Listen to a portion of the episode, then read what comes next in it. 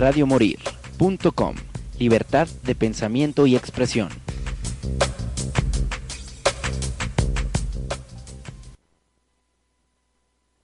Te enseñaré a reprimir tus emociones y así serás imperturbable y brillante. Esto es Redoble de Trompetas. Comenzamos.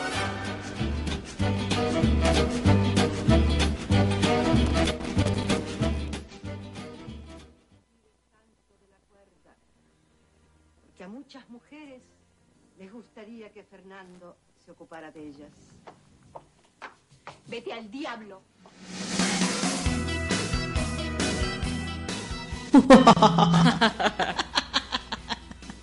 Muy, muy, muy, muy buenas noches. Muy buenas noches. Esto es Redoble de Trompetas Maléfico.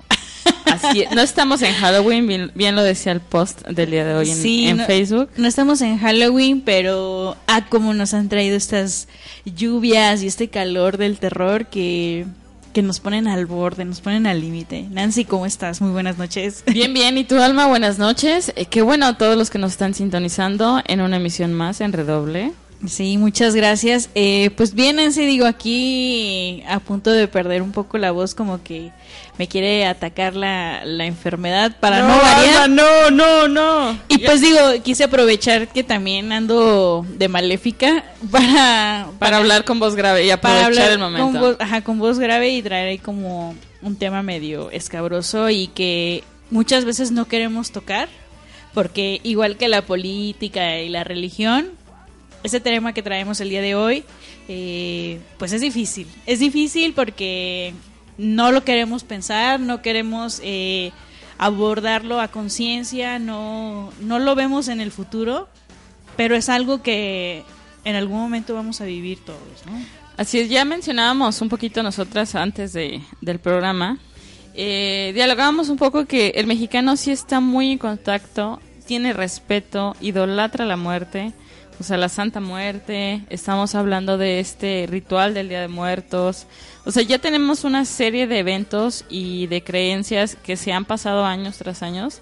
Y sin embargo, sí, la muerte todavía sigue siendo un tema que no les gusta hablar a las personas. Eh, pero sin embargo, desde infantes lo tenemos en películas de Disney, justamente recordando esta serie, esta película ahorita tan sonada del Rey León, Así es. la muerte de, del papá por culpa de este leoncito pequeño. de Mufasa. Así es, la muerte de Mufasa por Simba, esta Bambi, o sea, la muerte la tenemos en todos lados desde pequeños y bien o para mal, eh, ahí está presente. Pues digo, ya hablando específicamente de, de la cultura mexicana, o- y como bien dices, tenemos mucha, mucha tradición de, en esa parte de la muerte, incluso pues hasta nos atrevemos a reírnos de, de ella. Y, y desde los tiempos este, ancestrales eh, la muerte ha sido venerada, diosificada y, y se le han rendido este, ofrendas incluso a la misma como buscando un, un mejor un mejor morir, un mejor una mejor despedida de esta de esta tierra, de nadie y de todos.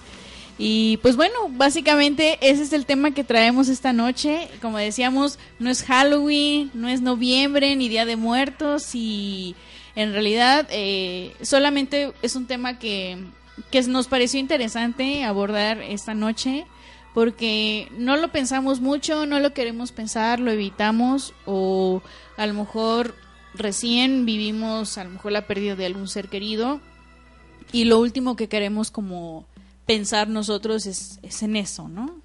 Pero pues bueno, Nancy, vámonos, vámonos de lleno con, con el tema. Así es, con nuestro programa número 37, Alma ya, Ya. con la muerte y otras creencias. Eh, también, eh, bueno, comentarles que no vamos a enfocarnos en otros temas que ya hemos eh, hablado, que obviamente está involucrada la muerte, ya lo mencionaste tú, el bien morir, hablamos también ya sobre el duelo, hablamos sobre esa etapa en la cual tenemos que soltar, la serie de pasos. Eh, no, ahora nos vamos a enfocar literal en la muerte y todo lo que conlleva la muerte en creencias, en la parte biológica, fisiológica, religiosa, eh, Espiritual, emocional. Digo, es bien sabido que nosotros como mexicanos tenemos el catolicismo, el cristianismo muy arraigado, entonces ya conocemos los rituales eh, mortuorios para toda ocasión, pero Vamos a hablar un poquito también de otras culturas. Pues básicamente, Hoy, hoy venimos muertas de... hoy venimos muertas, así es. Y como siempre recordarles que no somos expertas en los temas, pero siempre tratamos de hacer un, un research bastante completo para traerles a ustedes la información. Así es, así que por eso también los invitamos a participar en el chat que está en radiomorir.com. Y también nos pueden dejar ahí algún mensaje o comentario a través de nuestras redes sociales. También eh, recordarles ahí que si se llegan a perder este programa o se les está quemando los frijoles y ya no alcanzan a escucharnos, pues nos pueden No volver se preocupe, nos pueden volver a escuchar en Spotify o en iVoox y pues para que no se pierdan como ningún segundo de nuestros programas. Así es, y después de este breve comercial, saludos a aquellos que nos están escuchando de manera internacional. Alemania, Brasil, muchas gracias en las repeticiones. Hello. Ja. Hi, hey, aloha y no sé es. cuántos más. Y después de esta breve explicación referente al tema, comenzamos, Alma. Así es. Pues bueno, como siempre, vamos y retomamos a la Wikipedia, que nos ayuda siempre a definir nuestros temas, eh, programa con programa. Y pues bueno, todo todo el mundo me podría dar una definición eh, de qué es la muerte desde su punto de vista eh, socioeconómico, cultural, eh, ujú. educativo, etcétera. Pero aquí nos vamos a apoyar de la Wikipedia, la cual nos va a dar una definición. Entonces tenemos que la muerte es un efecto terminal que resulta de la extinción del proceso homeostático. La homeostasis, ¿sí, me- sí lo dije bien? Sí, correcto. es el equilibrio entre un medio interno, como por ejemplo nuestro cuerpo. Es decir, cuando este organismo pierde ese equilibrio, entonces ya estamos hablando de que el cuerpo pues está llegando a un punto de fin donde ya, ya no hay retorno, ¿no? Podríamos O sea, decir un colapso. un colapso, un, un shock, ¿no? En un, bueno, volviendo a, a la definición, esto específicamente en, en el ser vivo y con ello, pues la vida es la que culmina, ¿no? El Finito, el termina. finito. Entonces, la muerte significa el fin de un cuerpo vivo eh, que se había creado a partir del nacimiento, ¿no? Entonces, como bien dicen, nacemos para morir, ¿no? Y muchas de las cosas en la naturaleza y cosas que ha creado el hombre cumplen ese, ese ciclo de vida, ¿no? Ahorita bien mencionabas el Rey León y esta famosa, este famoso círculo de la vida, donde cuando ya no, ya no estás vivo o ya dejaste de cumplir como que tu función Remember. de ser vivo, remember. Entonces, pasas a ser como un organismo que está ahí, que puede servir para alimentar a otras especies que están vivas. Y así, se vuelve un ciclo sin fin, ¿no? Sí, y eh, básicamente, digo, no me quiero adelantar, pero una de las eh, culturas que traemos como ejemplo de estos rituales eh, hace precisamente ese ciclo, o sea, es culminación, es un ciclo, es todo va es un, donde, es de donde nace. Y sí, como bien mencionas, eh, en diversas culturas la muerte eh, se representa o se vive, o sea, ¿por qué no decirlo así? Porque la, la muerte es parte de la vida. Entonces la muerte se vive de diferentes maneras en distintas eh, culturas en el mundo, ¿no? Así es. Entonces, eh, pues antes se definía como el momento en el que los, el corazón pues dejaba de, de latir. Y Sí, que- médicamente un cuerpo, una- un ser vivo eh, estaba mu- muerto este, cuando su corazón y sus pulmones dejaban de funcionar, ¿no? Así es. Pasó esto, pues se dieron cuenta que había muchísimas eh, personas que enterraban cuando tenían...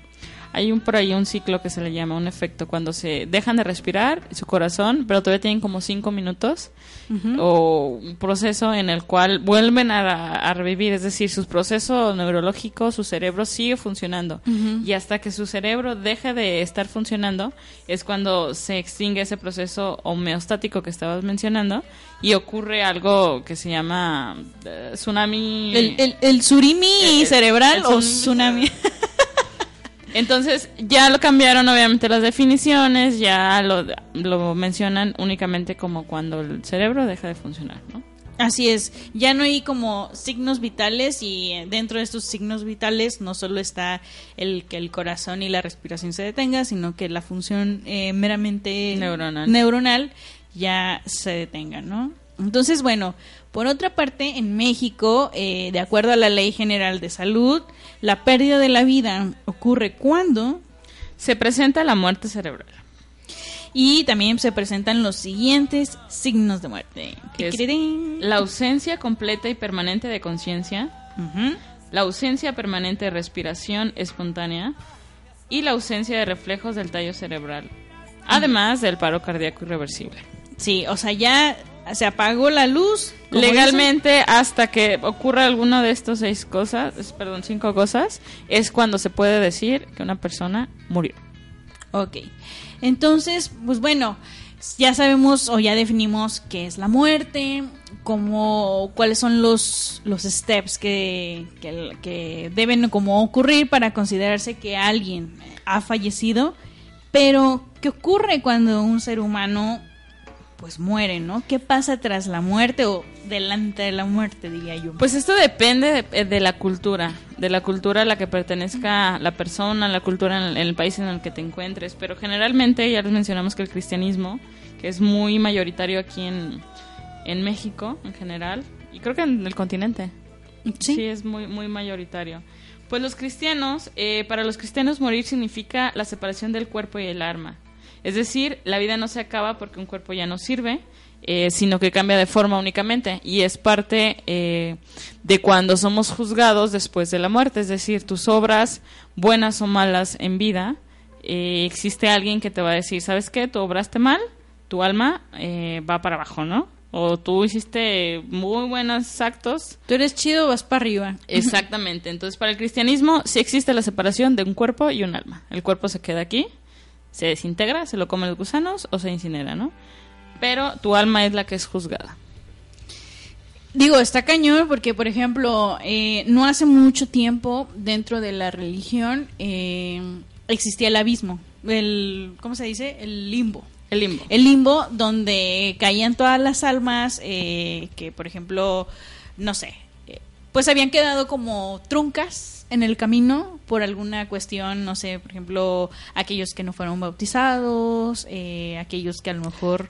Sí, de Tuvieron- hecho, ahí obviamente estamos resumiendo muchísimo porque también para que tu alma sea juzgada dicen que tienen que pasar 500 años. O sea, vives 500 años deambulando. Pues mira, quini- 500 años en el IMSS esperando la cita y otros 500 años esperando. Estamos alma- acostumbrados. Ya estamos Si acostumbrados. a esperamos en la fila de las tortillas, alma, que no estemos esperando otras Si, cosas. si ya nos acostumbramos a esperar en el IMSS por una cita, pues que no esperemos unos 500 años más a que alguien juzgue nuestra, nuestra alma, ¿no? Pero bueno, en otras religiones hay, hay opciones por si en algún momento ustedes desean cambiarse de religión y de modalidad de, de facturación del alma. Sí, sí, sí, cuando vean, no, es que sabes que esta parte de que me juzguen no me gusta tanto. No Pues soy, no soy muy bueno para recibir las críticas, entonces mejor busco algo donde ya directamente me digan sí o me digan no. Y este es el caso de la religión musulmana, donde eh, la muerte significa lo mismo para los cristianos y sus almas van a ser juzgadas pues por sus obras realizadas. La diferencia aquí, la, la modalidad que ¿Tenemos existe- opción? ¿Tenemos opción? Así es. Es que eh, en ellos, o sea, ellos no creen que van a ir al infierno porque pues, su profeta Mahoma, Sir, pues es el que va a intervenir en esa condena. O sea, aquí nada más eh, No hay... separa el cuerpo con el alma. Exacto. No hay buenos ni malos. Simplemente eh, viviste, qué fue lo que hiciste y, listo, ¿no? Ahí quedamos. O sea, no, no va a haber este, una fila de 500 años, no vas a tener que esperar a hacer cita. Aquí directamente lo que hiciste, así es como te vas, ¿no? Digo, y de alguna manera está bien porque ya no es como ese dilema de te voy, me vas, me voy para arriba, me voy para abajo, sino al, pero al mismo tiempo es como una carga porque es como lo que hice y nada sí, más, sí, sí. ¿no? Es Y, como- y si hiciste algo mal, al menos tratas de equilibrar esa balanza, digamos, si es que existiera una, ¿no? Exactamente, y ahora hablando de balanzas, eh, tenemos otra eh, creencia, bueno, u otro tipo de, de cultura de la muerte, que es la del hinduismo. En el hinduismo pasa algo pues relativamente diferente. Aquí es algo parecido a los videojuegos, donde mueres y tu alma eh, pues queda, no queda ahí nada más flotando en la nada. Tienes tres oportunidades. Bueno, dependiendo, ¿no? A lo mejor. Tienes crédito, tienes crédito. Todavía tienes créditos. Aquí, pues ya. Y- sí, sí, sí. Y, y puedes reencarnar en básicamente cualquier cosa. Puede ser en otro ser humano o puede ser en un ser vivo. Llámese una rata, un animal, una res. Y pues bueno, aquí en el hinduismo es reencarnación. El alma pasa a otro cuerpo. Y aquí entra también el tema del karma. Entonces, aquí no va a haber ni cielo ni infierno, porque el cielo y el infierno se viven aquí, señores. Así lo, así lo dicta el hinduismo. Entonces, si ustedes obraron bien, en la próxima vida van a cargar con ese buen karma. Si ustedes obraron mal, van a cargar ese mal karma en su próxima vida hasta que enmenden esa, esa situación y entonces ya puedan como tener Sí, un mejor en camino. teoría o la diferencia obviamente es que eh, la vida no termina cuando tu, tu vida terrenal eh, es se culmina, es decir, ni tu alma va a ser juzgada, es decir, tú ya llegaste al fin, ya al camino, ya no hay más, ¿no? Aquí como lo mencionas, el hinduismo es va a seguir un ciclo, un ciclo, un ciclo, un ciclo y a lo que mencionas del karma creo es más como de la forma en que vas a reencarnar es depende de lo bien que te has portado, yo creería, ¿no? Imagínate, ¿qué- ¿qué, buen animal sería para reencarnar? Pues bueno, no sé si por ejemplo a ustedes en sus casas, a mí, Unos en- perritos. En, en su casa, mi casa, eh, me decían, no solían decirme que si no comía bien iba a reencarnar en un puerco, porque los puercos suelen comerse lo que normalmente el humano no, no quiere, ¿no? Como el desecho tal vez. Entonces, digo que no es cierto, ¿eh? los cerdos comen bastante bien, pero eh, está esa creencia, ¿no? Y, y creo que a pesar de que son creencias de, de otros países, de otras culturas, terminan por caer aquí en México y la, la tropicalizamos, ¿no? Y La si- adaptamos a lo que nos convenga. Exacto, si te mueres te vuelves cerdo y vas a estar Me comiendo. estabas platicando hace ratito una fábula muy bonita. Ah, de la India. Sí, compártenosla. Hay un, hay un templo en la India eh, de ratas, de puras ratas, de hermosos roedores, cientos, miles de ellas. ¿De roedores con cola larga? Así es. No recuerdo exactamente la, la ciudad o la localidad donde se encuentra el templo, pero cuenta la, la leyenda que en ese, dentro de esa localidad, pues había un pueblo con su gente y dentro de esa gente había una mujer que era eh, muy muy religiosa, respetaba mucho a sus dioses, los veneraba y de pronto sucedió ahí una catástrofe o algo y terminó matando a, pues prácticamente a toda la comunidad con excepción de a esta mujer y ella pues dijo Dios mío ¿por qué pasó esto? o sea y ya pues los dioses le explicaron que pues o sea ellos debieron como pagar por pues el castigo no de la localidad. No sé qué habrán hecho alguna cochinada ahí. Pero como ella e- era una, una ferviente seguidora de ellos, pues a ella le perdonaron la vida, por así decirlo. Entonces eh, le concedieron un deseo. Y ella dijo, bueno, pues vuélvelos a la vida, o sea, yo quisiera que ellos regresaran. Todos los dioses le dijeron, imposible que ellos vuelvan de manera humana porque ya cumplieron como su ciclo. Su meta, su ciclo Exactamente. como. Pero lo que podemos hacer es que vuelvan en forma de roedores, de ratas específicamente. Entonces, pues bueno, ella, queriendo o no, pues aceptó esto y ese lugar, pues ese templo eh, que fue su hogar de, de ella, pues está ahorita repleto de estas ratas. Y lo que sucede es que nadie en ese templo, o sea, nadie que entra en ese templo se lleva una rata o la lastima o la mata y por el contrario les llevan alimentos, o sea, se los dejan así aventados. Y uno pensaría, qué asco, ¿no? O sea, porque pues entre la comida y las ratas y todo se puede generar infecciones, pero pues ellos las veneran mucho, incluso cuando ven una rata blanca o, o güerita, es este significa que la, la chica que pues le salvó la vida a todos ellos está ahí, ¿no? En, Mm. en forma de rata. Y lo que sucede es que cuando al- una rata muere, significa que nace un nuevo ser humano. Y cuando muere un ser humano, llega una rata Al al templo. templo. Y curiosamente las ratas nunca salen de ahí. O sea, no se salen del radio de, de la, Del del templo. templo, exactamente. No, pues donde te alimentan bien. No, pues sí, hasta ahí yo me quedo, ¿verdad? Obviamente. Pero bueno, creencias, creencias eh, que tienen en diversas culturas y, y pues digo, es como, como en todo, ¿no? Pero bueno, ese es el, el hinduismo tan extenso. Pero el budismo es otra de las, eh, digamos, religiones o creencias. No existe como tal la muerte. Eh, para los budistas, la vida tiene muchísimo sufrimiento y nada más eh, tienes que combatirlo con lo que le llaman ellos la octuple. Eh, Ok. La octuple camino, es decir, eh, son esfuerzo, la vida, la conducta, la conciencia, las aspiraciones, la concentración y la visión. Entonces, solo es como otro punto de vista referente a cómo es que se ve la muerte en las diferentes eh, religiones o culturas, ¿no? Sí, digo, habrá como variables de estas de estas corrientes, pero eh, estas son como las más comunes o las más conocidas y obviamente de aquí se desprenden como muchas, por ejemplo, dentro del cristianismo pues se desprende la, la cuestión católica o el catolicismo y en el catolicismo pues hay otras creencias, ¿no? Y, Sí. y De ahí, de ahí se van viendo, sí, claro. Exactamente. Entonces, eh, pues digo, tenemos estas visiones de, de cómo la muerte es, es, percibida en cada, en cada cultura, pero volviendo a la ciencia, bueno, no es cierto.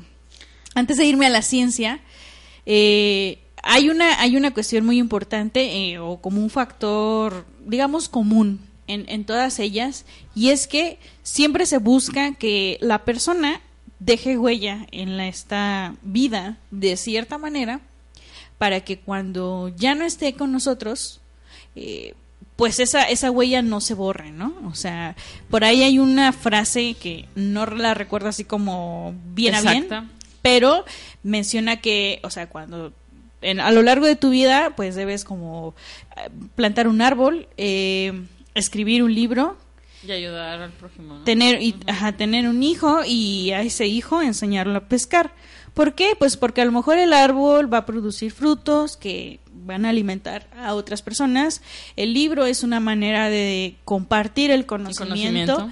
y el enseñarle a otra persona eh, a buscar su propio alimento es, es para tratar de que no quede desamparada y que, por ejemplo, siga este ciclo de, de la vida, ¿no? Que no se trunque en una persona que no va a saber al final conseguir como que sus propios alimentos o vivir su propia vida. Sí, parte de esa ideología de dejar algo eh, es porque, como lo mencionaste al principio en la definición, nacemos para morirnos. Entonces, eh, la gente dice, pues, ¿cómo va a ser que nada más nací, vine al mundo y no voy a dejar nada? Pues no. Ah, ¿y Mis milloncitos, ¿dónde los voy a dejar, no?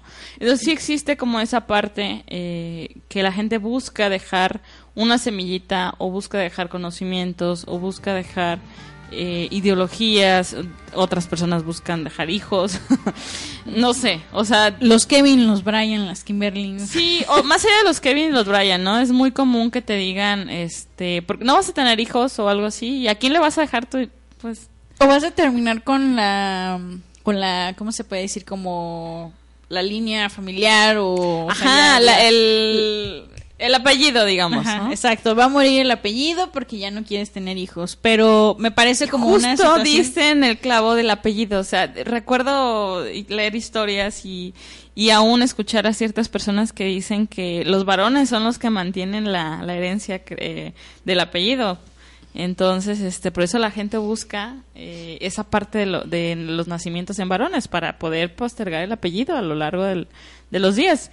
Digo, no sé si esté bien o mal, pero la gente lo busca y es parte de, digamos, la longevidad de la muerte de una persona. Sí, digo, es lo lógico, lo vemos desde, pues, desde las monarquías, ¿no? O sea, siempre se buscaba tener un varón, porque el varón era el que, aparte de que iba a reinar, pues obviamente iba a conservar el, el apellido por los siglos de los siglos, ¿no? Y, y pues obviamente cuando nacían las mujeres, pues era como, ay, pues aquí ya se terminó un poco el linaje. ya sé. O hasta que esa persona, eh, pues no sé, o sea, de plano no hubiera nadie y ya tomaba la posesión, o su hijo iba a tomar posesión porque era el varón, entonces, o sea, ya era una cuestión ahí de, de géneros y demás cosas. Pero bueno, al final la, la lección era, es como dejar una huella, ¿no? Dejamos una huella incluso cuando no necesariamente morimos o literalmente morimos, o sea, muere un ciclo, muere o se acaba un ciclo, dejamos una huella en ese ciclo, ¿no? Así es. Y entonces esa huella va a ayudarte a ti a tener como una guía para a lo mejor ya no repetir los, los mismos errores y hacerlo diferente, pero diferente para, para bien, ¿no? Sí, Pero- toda esta parte. Eh, eh, mencionabas algo de lo, de lo eh, fisiológico, biológico, de qué ocurría cuando moríamos. ¿A eso es lo que ibas? A- allá iban así. Allá Para allá iba. Entonces digo, ya hablamos de lo espiritual, ya hablamos de lo psicológico, ya hablamos como de estas cuestiones eh, pues espirituales, de, de culturas, pero ya hablando más en lo científico, eh, ¿qué sucede cuando, cuando morimos? ¿O qué sucede específicamente en, nuestro cerebro. cerebro, no? Bueno, eh, hay diversos eh, estudios, como el del Hospital Universitario de la Caridad en Berlín, donde se tomaron a más o menos siete personas o siete candidatos. eh, no opcionales, yo creo. Obviamente donados por las familias. Obviamente, sí, obviamente bajo un acuerdo, lo que ustedes quieran, pero eh, con el fin de saber qué era lo que sucedía en nuestro cerebro en ese, en ese momento de cruzar la puerta, ¿no? Entonces, ¿qué es lo que pasa? El cerebro genera una, una actividad eléctrica, que era la que mencionábamos hace un momento, este famoso tsunami cerebral, ¿no? Este choque que tenemos y que algunas veces lo podemos ver en, en los cuerpos que tienen como ese, ese choque. Sí, reacción, descargas ener- eh, de energía, que al Así. final el cerebro va nutriéndose por todas esas descargas neuronales. ¿no? Así es, entonces pasa eso y, por ejemplo, cuando la, ah, cuando la muerte no es cerebral, eh, pues lo, lo que sucede regularmente en una muerte a lo mejor natural es que lo primero que se empieza a detener es el corazón, obviamente por, por orden del cerebro, que es el que empieza a apagar todos los switch y poco a poco se van apagando cada uno de los órganos y si el cerebro es como uno de los últimos que para completamente la En realidad, la sí, dicen que cuando ya es una muerte inminente, eh, el cerebro listamente, obviamente, se protege, ¿no? Entonces, ¿qué es lo primero que va a desconectar o truncar ese proceso homoestático que mencionamos? Eh, los órganos que son menos útiles y menos funcionales. No recuerdo el orden exacto, obviamente, eh, pero digamos el hígado, que es lo primero que desconecta, ¿no? El hígado cumple la función del filtro, El de la apéndice, si no lo tienen, exactamente. O sea, lo primero de- que deja de funcionar el apéndice, ¿no? el vaso, ¿no? Nos vamos por el hígado, nos vamos ya a los riñones, eh, al final los pulmones y por último, antes del cerebro, es el corazón.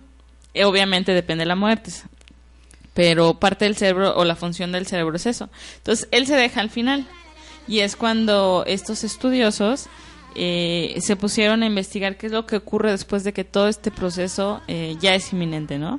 Eh, descubrieron que existe este tsunami tsunami cerebral, Cerebral. que es una descarga impresionante de energía en el cerebro, en el cual cuando ocurre esto, ya es como un... se te quemaron los fusibles, porque ya vas a petatearte, ¿no? Ya el apagón, como Así es. dice. Y bueno, yo había escuchado que durante este proceso, pues puede que, no sé, fallezcamos y eso significa el clásico cerré los ojitos o me quedé viendo así a, al Ojitos de huevo. ojitos de huevo, ojos de plato.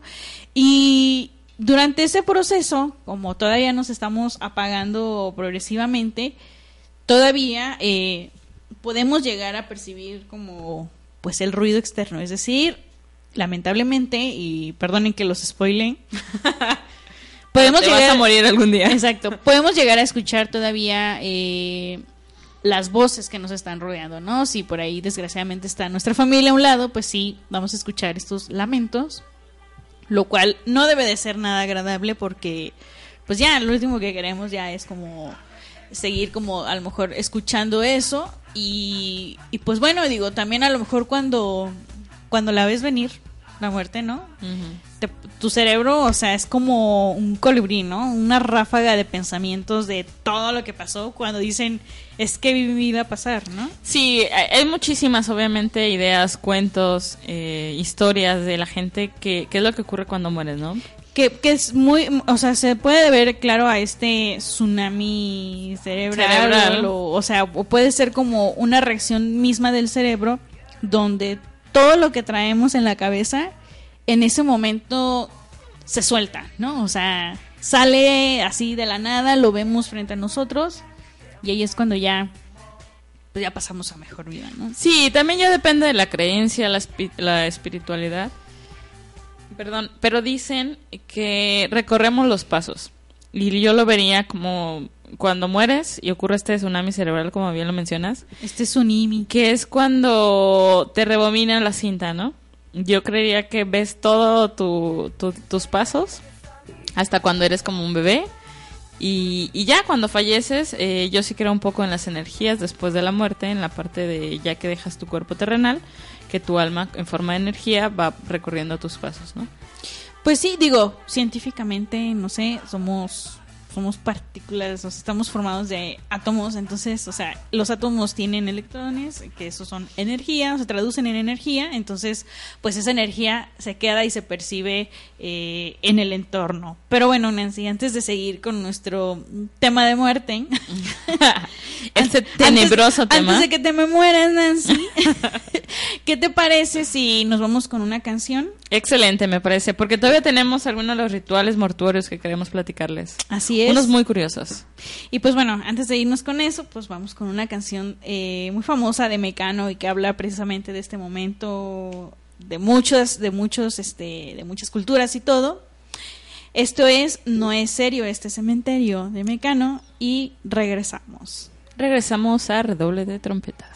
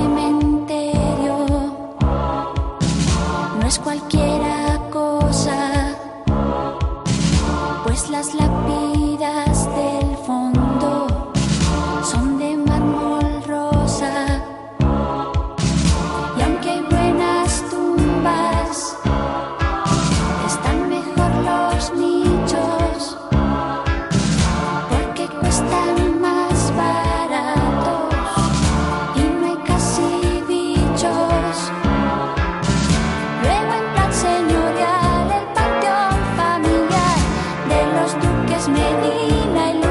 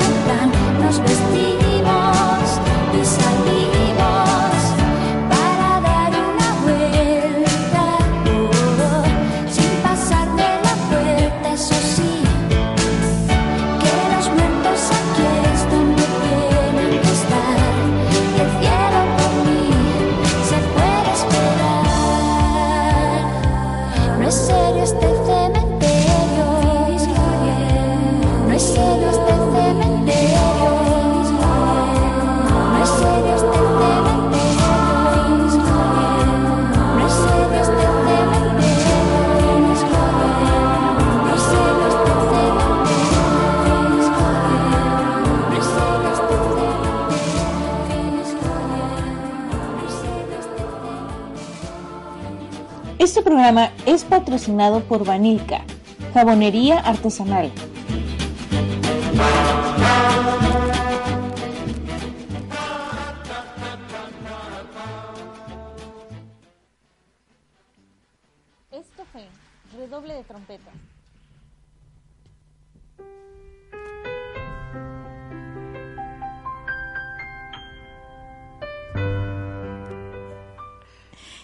Regresamos aquí a redoble de trompetas. Regresamos señores. a redoble. Esto fue, esto es y esto será redoble de trompetas. Eso es todo, eso es todo, eso es todo. Ya sé.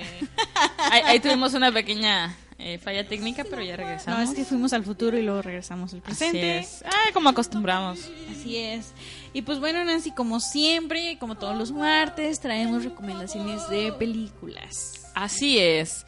Eh, hay yo creo que un extenso catálogo de películas que hablan sobre la muerte. Eh, yo creo que encontré por ahí algunos títulos que también ya habíamos hablado. eh, Más allá de los sueños, por ejemplo.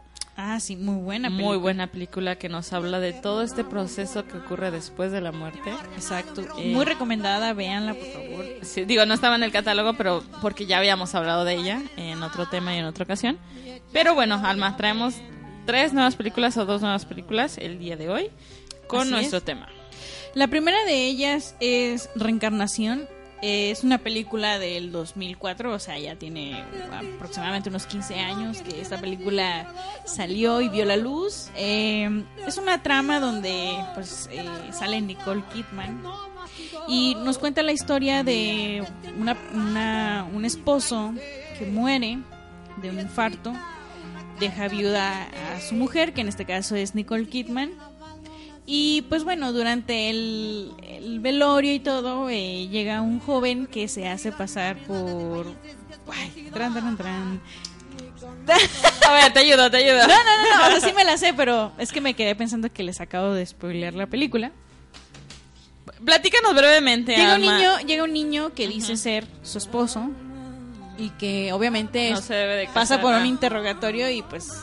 o sea, Lo que ocurre es que esta eh, Nicole Kidman en viuda, eh, después de un par de años y muchos años, eh, conoce a otra persona y ya está próxima a casarse.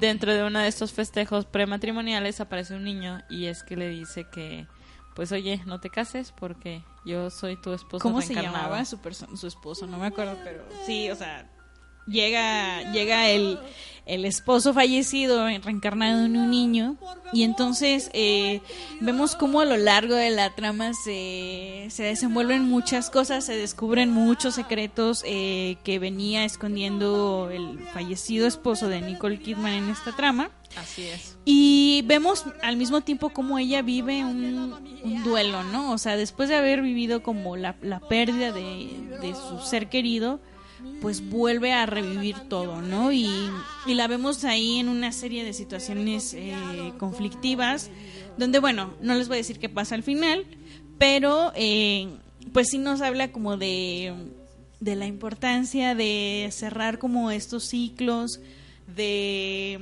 de irnos pues pues ahora sí que con las manos lo más limpias posibles. Así es, por ahí dicen que con nada venimos, pues con nada nos vamos, ¿no? También. Así es, y sobre todo como siempre apoyarse como de la familia, que es la que al final es la que está junto con nosotros en estos en estos procesos tan difíciles y que es la que también termina eh, sopesando todo todo este conflicto. Así es, Reencarnación, esta película del 2004. Así es. Con esta fabulosa actriz que ya tiene una cartera completísima de películas que a mí me fascinan y me adoran. Eh, no he visto esta película, pero creo que ya la voy a buscar porque la necesito ver. Se llama Sean, el, el esposo, bueno, el esposo que fallece se llama Sean. Y eh, pues bueno, sí véanla, la verdad está, está muy interesante y la verdad tiene como un giro y por ahí inesperado donde, bueno, se van a quedar un poco plas, así. plas.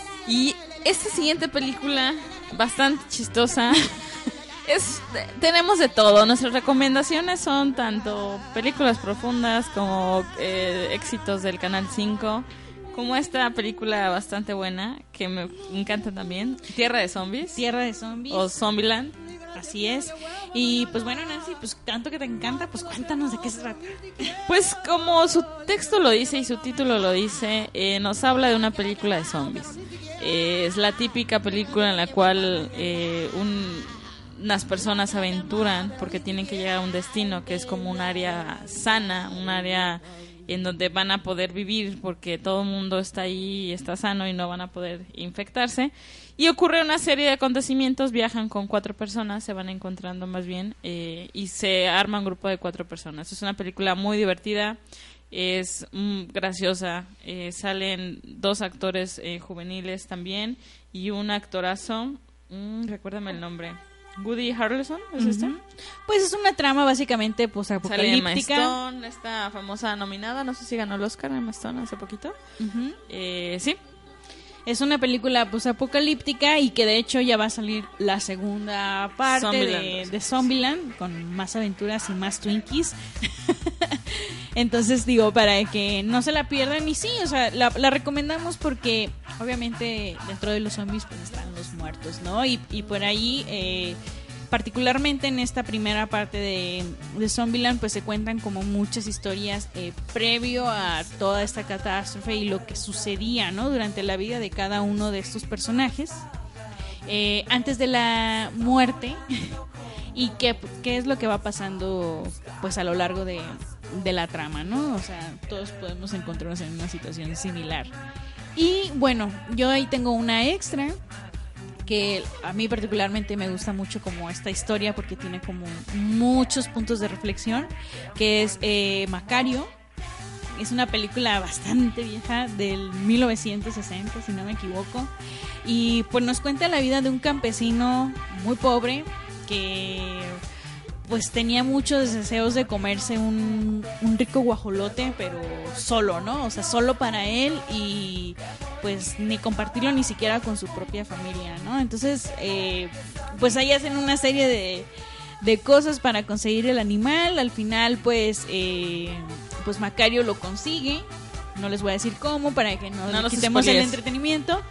Pero eh, durante este proceso de disfrutarse o de gustarse el, el guajolote, pues se encuentra al diablo, se encuentra a Dios y llega a encontrarse a la misma muerte, ¿no? Entonces se encuentra en, en varias cuestiones, el diablo como siempre tentándolo a, hacer como lo que no y él muy fuerte dice que no y se resiste y luego llega Dios y hasta con, con el mismo Dios se pone un poco rejiego pero ya cuando llega con la muerte es donde empieza como lo interesante de la historia. Y al final vemos que pues hay a Macayo superpoderoso salvando vidas. Y no les cuento más porque la verdad es una es una obra magnífica que deben de, de ver como película leerla como libro. Y, y tiene mucha mucha mucha reflexión con, con esta cuestión de la muerte no el, el valorar las pequeñas cosas el, el valorar la, las la familia y lo que se tiene no y no menospreciarlo muy bien. Juan Hablando muy ahorita con el tema de. Eh, ¿Qué otra película? Me ahorita que te estaba escuchando hablar sobre Macario, me acordé una eh, de este director Ingmar Bergman, no sé si lo ubican, El séptimo sello, si mal no recuerdo, que es una persona que se juega una partida de ajedrez con la muerte. Entonces está bastante, bastante interesante.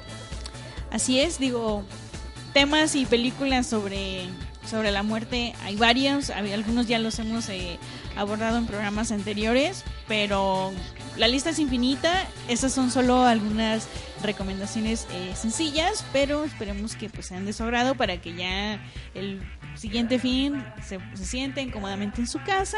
Así es, ya, ya deben de tener una lista muy grande de películas pendientes si es que no la han visto. Así Eh, es. Pero sí, la verdad son muy buenas películas, eh, aunque sean éxitos recomendados del Canal 5, no importa, son muy muy buenas. Y pues con eso termina nuestra sección de las películas y nos Así es. vamos con canción. Otra canción, así es. Ahora traemos una un poquito más romanticona. Muy bien, excelente, muy retro esta canción. Sí, muy, muy retro. eh, es de los, de los caifanes, claro, no pueden faltar. Los caifas. Ya ustedes imaginarán cuál es.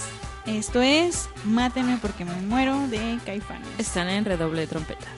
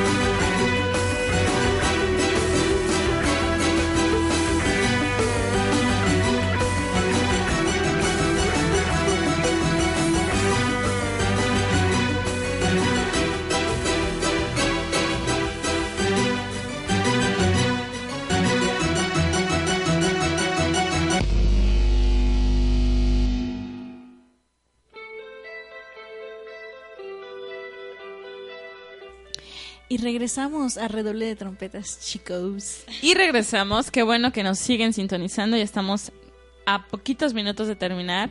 Así es. Y todavía nos faltan unas partes eh, que comentarles referente a nuestro tema. ¿no? Pues sí, digo, nos lo vamos a aventar pues, Fa. en fábula. Eh, pues habíamos mencionado que hay rituales de que hablan, bueno, que pues no sé cómo De la manera en que abordan la, La muerte, muerte, y todo este proceso eh, del mortuorio, ¿no? Del proceso mortuorio, ritual mortuorio. Sí, hay, hay varias series en, bueno, yo he visto varias series en Netflix o digo, en YouTube y en diversos medios que nos han permitido, incluso las redes sociales nos han permitido conocer estas, estas diferentes eh, culturas, estos diferentes eh, rituales mortuorios donde vemos, digo, ahorita está muy de moda estos videos donde las, no sé, las tribus africanas salen eh, bailando con los ataúdes de los muertos y los tomamos en broma, ¿no? Porque nosotros los mexicanos nos reímos de la muerte, ¿no? Entonces vemos esto y pues nos da risa, ¿no? Pero ya hablando como más serio, pues ellos lo ven como una manera de, de ser De adorar, de seguir adorando, de estar en conexión. De estar en este conexión, que así es. mencionas creo que es en Indonesia, quedamos. Por ahí tenemos dudosa el país de, de Madagascar. de ¿no? procedencia, Madagascar. Indonesia. Todavía ahí nos falta un poquito más de, de research, pero nos aparecieron esos dos países. Así es. En Indonesia, ahorita que lo mencionas, eh, justo hay un ritual donde a los muertos los, los sacan de su, de su ataúd para bañarlos, para limpiarlos, para comer con ellos. O sea, el muerto convive con, con la familia para luego otra vez eh, volver a su sitio y así... Darle sepultura, ¿no? Este proceso ocurre cada siete años, eh, se llama Famalijana. Y pues es un proceso en el cual ellos lo adoran. Yo creería que es un poquito como el, el Día de los Muertos para los mexicanos. La Así forma es. de adorarlos, ¿no? Por ejemplo, en el Día de los Muertos, eh, las personas eh, solemos ir a las, a las tumbas de nuestros familiares o a los nichos o donde quiera que se encuentren y pues se pasa un rato con ellos, ¿no? Vemos algunos documentales donde las familias comen o beben y están celebrando a un, a un lado de la tumba, ¿no? O sea, por, por tener ahí al familiar incluido dentro del, del cotorreo, por así decirlo. Esa parte del, del ritual de los mexicanos eh, es esa separación que ocurre. O sea, tu cuerpo físicamente está y tu alma va a regresar a donde tu cuerpo físicamente eh, lo dejaste, ¿no? Entonces la familia espera que cuando su alma regrese poder pasar tiempo con el alma de la persona, cosa que no pasa con esto que mencionamos con el ritual de, de Indonesia. Ellos consideran, o creería yo que consideran que la persona está en el cuerpo, porque si no, no sacarían, no adorarían el cuerpo físico de la persona, ¿no? Exactamente, digo, es una manera como de tenerlo todavía presente, de recordarlo y pues bueno, ya hasta que el cuerpo pues tiene como cumple un ciclo es cuando ya definitivamente eh, es despedido debidamente. Y por ejemplo, en por ejemplo desde la cultura egipcia, ¿no? De que se desde miles de años, eh, pues vemos que está ese tema de la momificación donde embalsaman a, las- a los, a los cadáveres para conservarlos lo más intactos posible. Y, por ejemplo, eh, recordemos que pues a ellos los, los enterraban junto con sus pertenencias, ¿no? Porque tenían que llegar del otro lado con bien Ricardo, o sea, bien... Que se veía ahí eh, la posición en la que estaban, la posición en la que morían. ¿no? Por ejemplo, eh, dentro de la cultura romana, cuando fallecía alguien, eh, colocaban dos monedas, en cada, uno en cada ojo. Esto era para pagarle al lanchero que iba a cruzarlos del otro lado para llegar eh, a su destino. Y también, por ejemplo, en la cultura mexicana se dice que uno debe de respetar mucho a los perros porque al final, cuando nosotros fallecemos, eh, el cholo, que es el que está eh, esperándonos, eh, será quien nos ayudará, nos guiará al camino hacia la buena muerte. Y si obviamente los tratamos mal, pues el perro no nos va a ayudar a, a encontrar nuestro camino, ¿no? Existen tribus un poquito más salvajes. la Yanom, Yanomamo, este, ella considera que la, ¿La muerte... Yanom- Yanomamo, tal cual. Probablemente la, pro- por la pronunciación no sea la correcta. Pero esta tribu considera que la muerte es obra de los demonios, por lo cual ellos creman a sus familiares casi inmediatamente cuando mueren. Y años después, ellos queman los cuerpos, eh, se comen las cenizas en sopa y con fin de esto con el fin de ayudarles a, re- a reincorporarse a este ciclo de la vida. Supongo Claro, que como se los comen, los van a desechar y todo Producto este rico en calcio. orgánico. y- Exactamente. Pero bueno, Nancy, ahora sí que se nos fue el tiempo volando. Sí, digo, nos quedaron muchísimos otros que comentarles, pero básicamente es esto, es entender que la muerte es algo por lo cual eh, estamos destinados a pasar desde que nacemos, es algo que no hay que tenerle miedo, hay que entender que las diferencias culturales nos da, nos da toda esta gama riquísima de cosas y de culturas y conocimientos por conocer, si no te gusta que tu alma y tu cuerpo se separen, pues busca otra religión. Trata de Si no quieres esperar 500 años en para la que fila, te ah, busca exactamente. así es y todo esto es en base a bueno más bien yo coincidiría con que obramos bien aquí obramos bien en donde sea y nos va bien siempre Sí, tal cual Es, es una manera de dejar buena huella y pues irnos en paz, ¿no? Y no irnos con esa intranquilidad. Pero bueno, Nancy, se nos ha terminado el tiempo. Eh, pues gracias y gracias a ustedes por escucharnos esta noche y como todas las noches. Y también los invitamos a escucharnos en Spotify y en iVoox para que no se pierdan eh, nuestros programas y a seguirnos en redes sociales también como Redoble de Trompetas. así es eh, gracias por escucharnos que te pasen una muy buena noche no se preocupen tanto por la muerte esto Boja. fue redoble de trompetas Hasta luego. hasta luego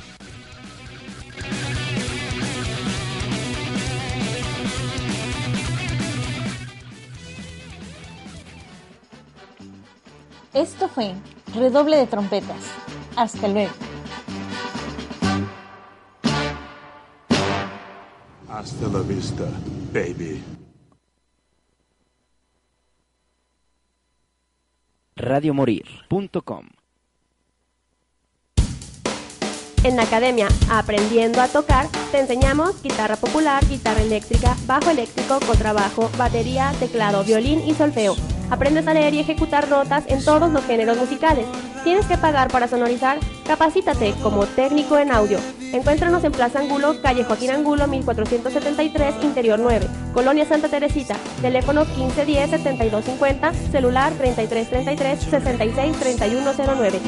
Tacuate, el taco más cuate. El mejor servicio con sabor a la comida mexicana en banquetes y taquizas. Nueve años de experiencia. Taquizas con 20 guisos, tortillas recién hechas, birria, chamorro, lonches de pierna, tortas locas, tortas ahogadas, hamburguesas y dogos. Aguas frescas, refrescos y botanas. Contacto Lada 33 16 49 96 86, celular 33 33 79 84 03.